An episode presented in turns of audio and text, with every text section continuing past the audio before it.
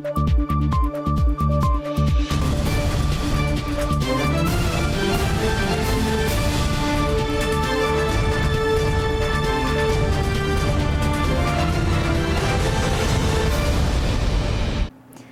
时刻带您迅速掌握潮流趋势，欢迎收看《财经趋势四点零》，我是赵廷玉。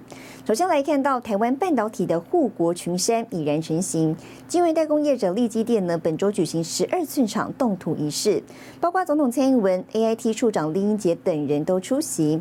而立基电董事长黄崇仁表示呢，台湾半导体产业最具竞争力，看好未来产业供不应求。林英杰也强调，台湾呢是深受信赖的半导体制造地，美台在半导体工供应链中是最自然的合作伙伴。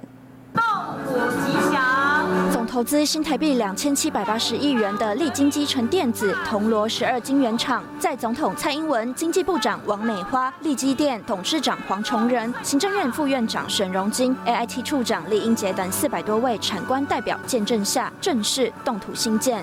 这不只是利电的大日子，也是整个半导体产业的一个大日子。透过立基电的动图，更可以看到因应全球供应链的趋势，台湾半导体产业将形成。护国群山，立基电铜锣十二寸晶圆厂每月十万片产能，将在二零二三年分期投产，创造三千个工作机会，产值超过六百亿。虽然该厂技术并非最先进，但黄崇仁表示，车用五 G AIoT 需求快速兴起，成熟制程未来必定供不应求。希望新厂营运开创反摩尔定律，半导体产业新模式。那些汽车自动化、AI 啊、AIoT 啊、五 G 啊。它需要的这些东西并不需要最尖端，他需要这个 range 的，那没有产能嘛？应该有三十到四十 percent 哦，因为没有不，现在厂商就是要货嘛，要产要产能嘛？你跟他讲什么价他都拿，他他没有办法嘛。这可以持续大概到？这没有办法持续，这一一定会继续这样子，也就是说慢慢把这个原来的价格定到一个新的位置上面去嘛。晶圆代工价格在先一波涨势，预料晶片缺是结构性问题，直指台湾在半导体领域最具优势。我刚刚讲的真心话，如果我们就是对台湾这个地方的最大的价值，或者保护台湾，就是建立一个完整的半导体供应链、半导体制造业，我们离不开台湾的，做什么去哪里投资，连大陆都比我们贵啊，而且。大陆各种条件加下来，成品都我们贵二十五趴，所以台湾有这个先天的条件可以继续盖这个厂。如果我们不能 work，就没有人可以 work。立基电设厂动土，也代表台湾西部戏骨已经成型，从新竹、台中、台南、高雄，成为全球最重要的半导体晶片供应国。新唐人亚太电视刘云堂、沈维彤，台湾台北报道。好，那么继半导体业之后呢？台湾的下一座护国群山会是在哪里呢？台湾机械工会召开代表大会，光大董事长柯拔西也卸下六年理事长的职务，由凤基国际董事长魏灿文接手担任。看好今年台湾机械出口值跟产值有望双双创下新高。副总统赖清德就说了，台湾机械业就是另一座护国群山。机械业一直跟留台湾，已经是。支撑台湾不可或缺的产业，未来也将成为富国神山群之一。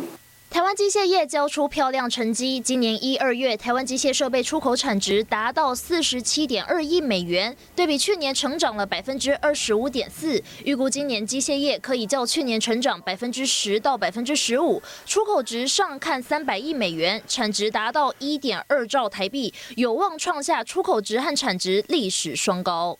机械工会啊。就人体的结构来讲，就像是骨骼一样的，骨骼才有办法把人撑起来。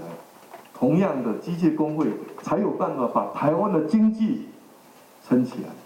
副总统赖清德赞许机械业年产值破兆是台湾的另一座护国神山。光大董事长柯拔西展望机械业未来黄金十年，提出关键，包括厂商在美中贸易战后寻找第二生产地，以及疫情导致各国建立自主供应链和短链生产。也乐观预估二零二一年工具机产值有望成长百分之二十五到百分之三十，达到二十八亿美金的出口值。台湾的机械业啊，在这个智慧机械。智慧制造这一块，其实我们做的非常成功，那刚好可以让全世界除了原来台湾的机械设备的 CP 值很高以外，在智慧机械这一块，其实我们也有很好的这个表现。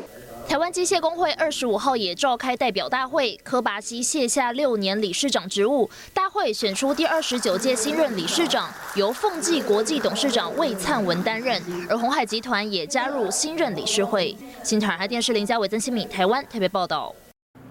好，接着带您看到这一周的财经趋势短波。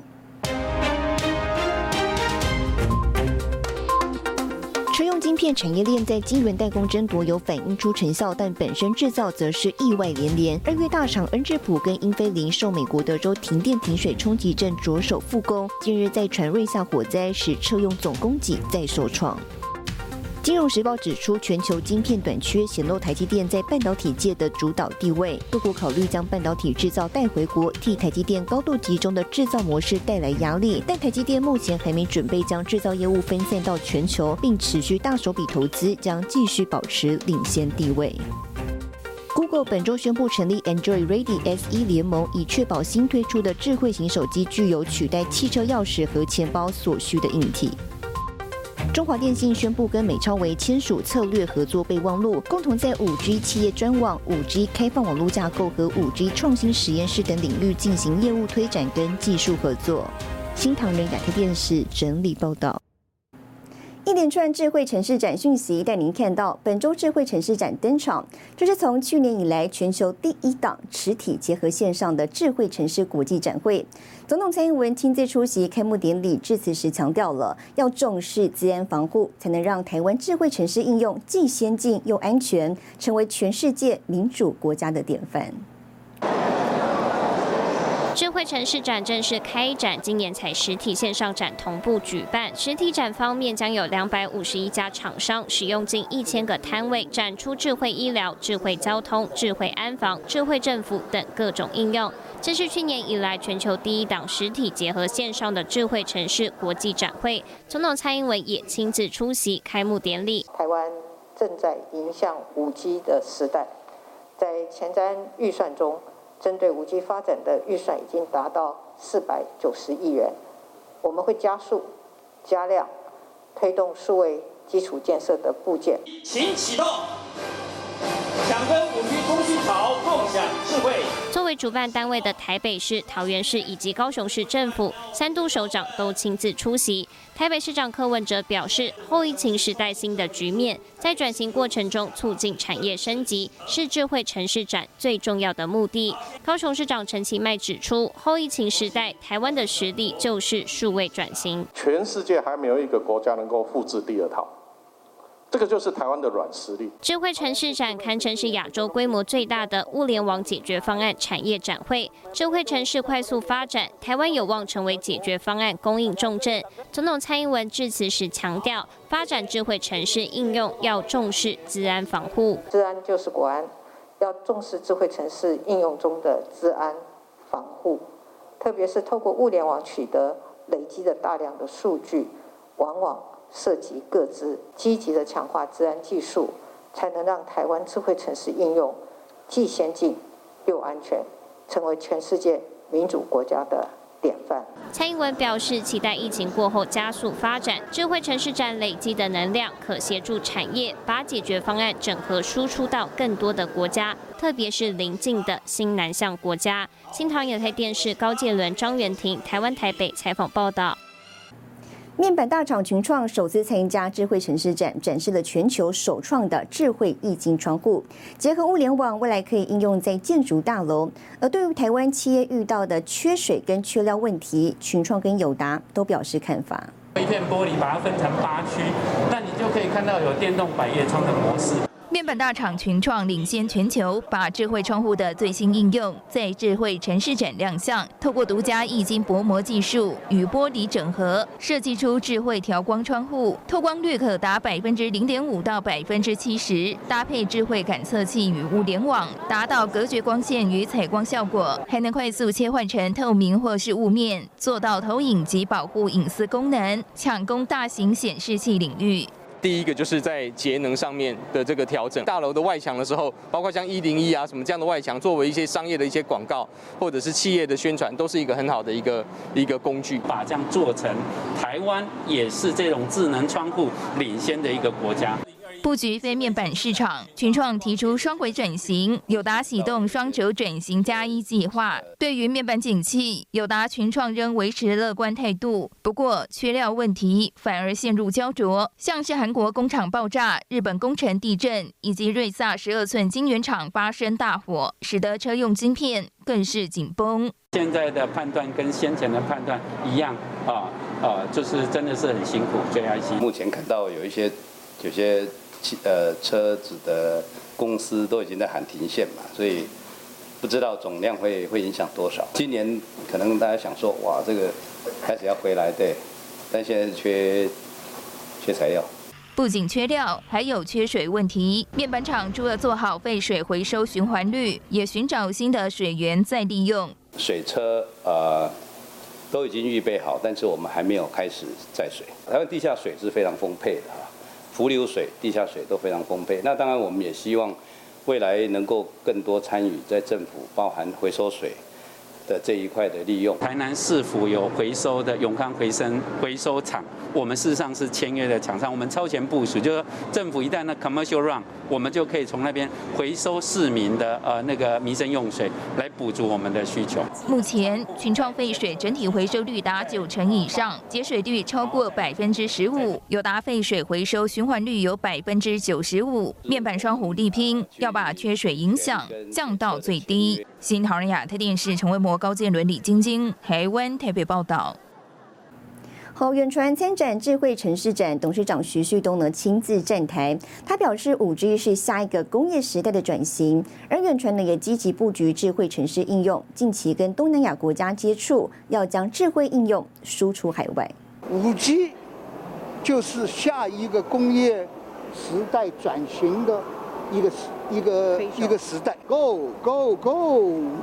远传董事长徐旭东亲自出席智慧城市展，参观自家摊位。远传现场展示了五 G 智慧工厂应用以及五 G 企业专网的解决方案，大秀五 G 实力。汽车或机车它经过的时候，它有发出那个环保署它就是纠举违规的一个分贝数八十六分贝，那我们就会自动启动这个摄影机，运用 AI 技术协助城市治理，像是 AI 噪音侦测、影像辨识，结合噪音量测技术，还有智慧。共感搭载五 G 小型基地站、电动车充电桩，具备通讯、充电等功能。远传看好未来智慧城市商机，要将技术输出海外。交通拥挤也是各城市呃最需要的。泰国、在马来西亚、在这个越南、在印度都已经开始在这个方面。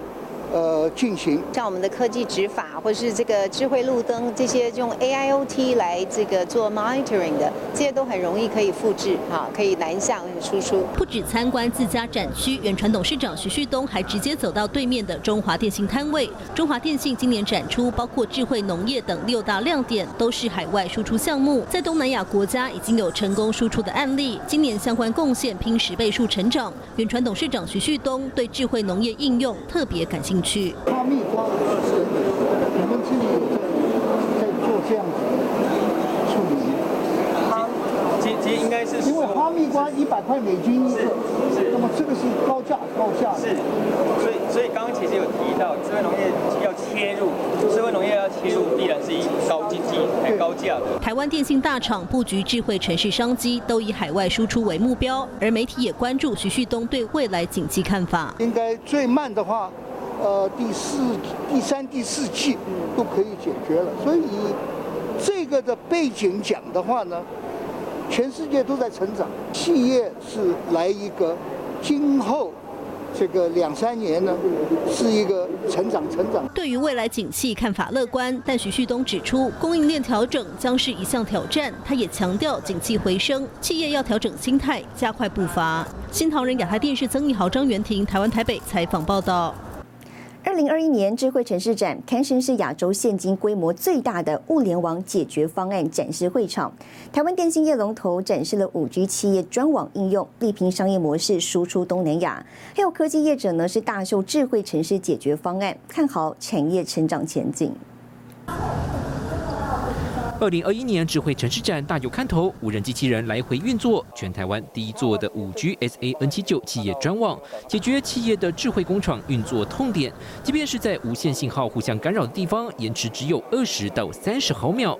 甚至空中无人机有了五 G，远在离岛也能远端控制，还能前进危险场域，第一时间回传第一手影像。地基业一口气秀出十七个创新应用，更是希望产业界组成联盟，大打国际杯。五 G 企业专网，我们现在有二三十个案例正在进行当中哈。你可以，呃，从最大可以到这个我们的 IC 高科技厂，啊，最小可以到这个我们。基本上的机械螺丝厂，台湾应用的如果不错，那么我们就可以结合这些厂商，把它带到这个海外，尤其是我们东南亚的几个国家。请佩戴口罩。人脸识别管控人流，没戴口罩就 say no。台上回流让工人管理成为问题。利用影像辨识技术，不只能处理管控考勤，就连工地内不同区有多少工人，都可以依照身份，让工程进度一览无遗。路边违规停车，用 AI 大数据立刻分析判读，保全业者加速转型成科技公司，就是看好智慧城市成为下一波产业成长动能。从 ALT 的角度来看，我们这次疫情，所以非接触式的这种这种东西。像电梯，我我可不可以不要用去 touch 的方法？这种会接触的商机，应该是一个我们非常未来非常看好。节能上面跟水利、水的管理或者水的洁净，这个应该是一个非常大的一个方向。今年智慧城市展，科技大厂参与踊跃，更采取实体线上分头进行，以 AI 加五 G 成为主轴，吸引来自一百五十国家十五万国际买主参与。新台电视曾一豪、沈维彤，台湾台北报道。M I H 电动车联盟首次举办会员大会，预告二零二三年电动车上市。更详细的新闻内容，休息一下，马上回来。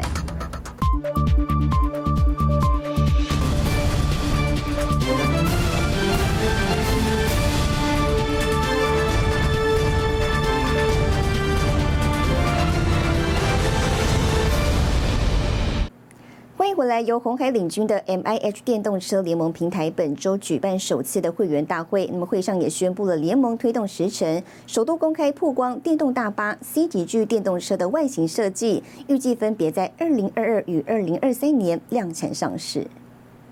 Mr. Reeves。由红海推出的 M I H 电动车联盟，二十五号举办首次会员大会，包括加拿大驻台北贸易办事处代表、A I T 商务官等人都出席。去年十月刚推出的 M I H 平台，短短不到六个月，会员人数已超过一千两百位，其中有三成是全球性产业，七成是台湾产业，涵盖软硬体、服务等领域。M I H 开放平台的第一个原则就是开放。开放就是跟大家一起拥有、一起分享和一起改善。M I H 平台不能只是一个制定规范的平台，更重要的是要我们能够掌握出海口。我们一定要让 M I H 的会员加入后，他的生意会因而变得更大。我觉得我们更多的是希望能够把这个平台搭载起来，替我们整个产业链。找一个比较 disruptive 的这个呃一个 process，宣誓要打造全新世代的电动车生态链。M I H 联盟大会上也宣布最新计划。白色外观、简约内装，呈现极简美学，是 M I H 联盟最新推出的电动大巴，力拼二零二二年量产上市。还有这一台 C 级巨电动车，流畅的线条设计充满现代感，也预计将在二零二三年量产上市。M I H 强调模组化公版模式，未来联盟会员可以依照参考车型降低开发时程。借由这样的方式呢，我们可以看到。它至少可以有从百分之五十到将近百分之百的平台元件的共用率，这样子可以大幅的降低开发的成本，缩短开发的时间。M I H 联盟也规划将在六月举办会员大会，并在七月时成立，还会在十月发布电动车开发工具平台。未来将携手不同领域的联盟伙伴，跨界碰撞，共同开创新时代的电动车生产链。新唐亚太电视池千里叶云汝台湾台北报道。接下来带你浏览这一周的重要财经数据。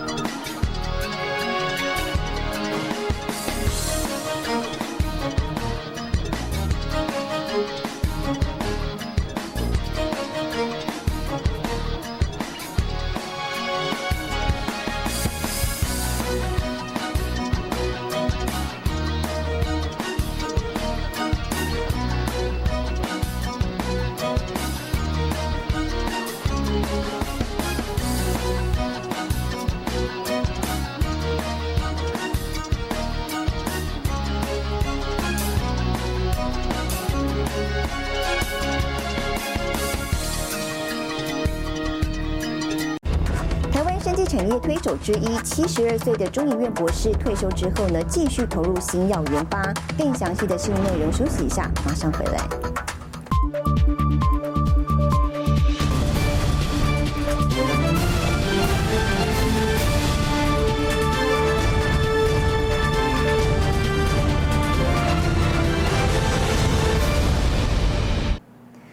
来，台湾生技业研发实力世界有目共睹，更成立国家生技研究园区，网罗具有研发新药潜力的公司。七十二岁的陈水田博士呢，就是其中一员。五年前，陈水田从中研院退休之后，把退休金作为创业基金，投入新药开发，为产业孕育人才。在南港的国家生技研究园区是全台首座跨部会整合园区，以新药研发为主，并配合国家发展生技医药产业，特别设立创福育成中心，首批进驻业者通过严格审查，在百名厂商中脱颖而出。第一个题目是我在中医院申请专利的一个肺癌的早期的一个生物简体蛋白质小分子药，就是做牛樟芝。那审查委员觉得这两个符合这个园区进驻的应该有的条件。而且超过这个条件，所以他第一第一次就批准我们可以进驻。带领这家生技公司是七十二岁的董事长陈水田，台大生化所博士，前中研院生化所研究员暨总务长。陈水田拥有三十七年的研究基础及多项研究成果，寄转给多家上市柜生技公司，协助台湾生技产业发展。我自己觉得说，生技。是一个很重要的一个题目。那我自己也是在实验室脚踏实地做，所以我也很希望这样的脚踏实地的精神跟训练我们学生的这些精神，可以带到生技公司。退休金成了陈水田的创业基金，在太太的支持下，六十七岁成立生技公司，专注在天然物及生物化学的相关研究。未有两大核心技术，进一步将牛樟芝萃取技术投入武汉肺炎的新药研究。我们把这个肺的细胞或是免疫细胞处理这个牛樟的萃取物，它的 ACE2 是会降低的，降低到几乎差不多百分之。六十七十以下，五月底以前，我们的动物实验通通做完。脚踏实地是陈水田的人生态度，一步一步完成实验任务。虽然我们有这样好的计划，五年、十年，一定是还要有人来传承，愿意做。所以我要找到更好的人，愿意投入的人来做才有。这个是我讲是目前我这个年龄的人想到的问题，因为我不会想到说去游山玩水，就是去把生命放在那个地方。是还有一点点使命，会有这般感触，或许跟陈水田的成长经历有关。家中世代务农，陈水田高中和大学都读夜间部，总共读了十年。高中时，陈水田到台大化学系打工，没想到因此跟化学结下不解之缘。小学要读多读一年，初中没毕业，那现在可以当教授，又可以当研究员，我觉得是很满足的啦。就是我觉得自己这一辈子很有成就了。只是又弄了这个生技公司，觉得还有其他的任务要做，所以就继续努力下去。但是这个这个这条路，我相信呐，大概是没有后悔的，应该也是觉得说我这一辈子做走这样的路是正确的。孩童时代的成长奠定陈水田勤恳务实的本性，延续到创新研发。陈水田的这份精神，壮大团队，迈向国际。您看到下周有哪些重要的财经活动。三月三十号，红海东元法说会；三月三十号，美国公布三月资商会消费者信心指数；三月三十一号，英国公布第四季 GDP；四月一号，美国公布 ISM 制造业采购经理人指数。谢谢您收看这一周的财经趋势四点零，我是赵廷玉，我们下周再见。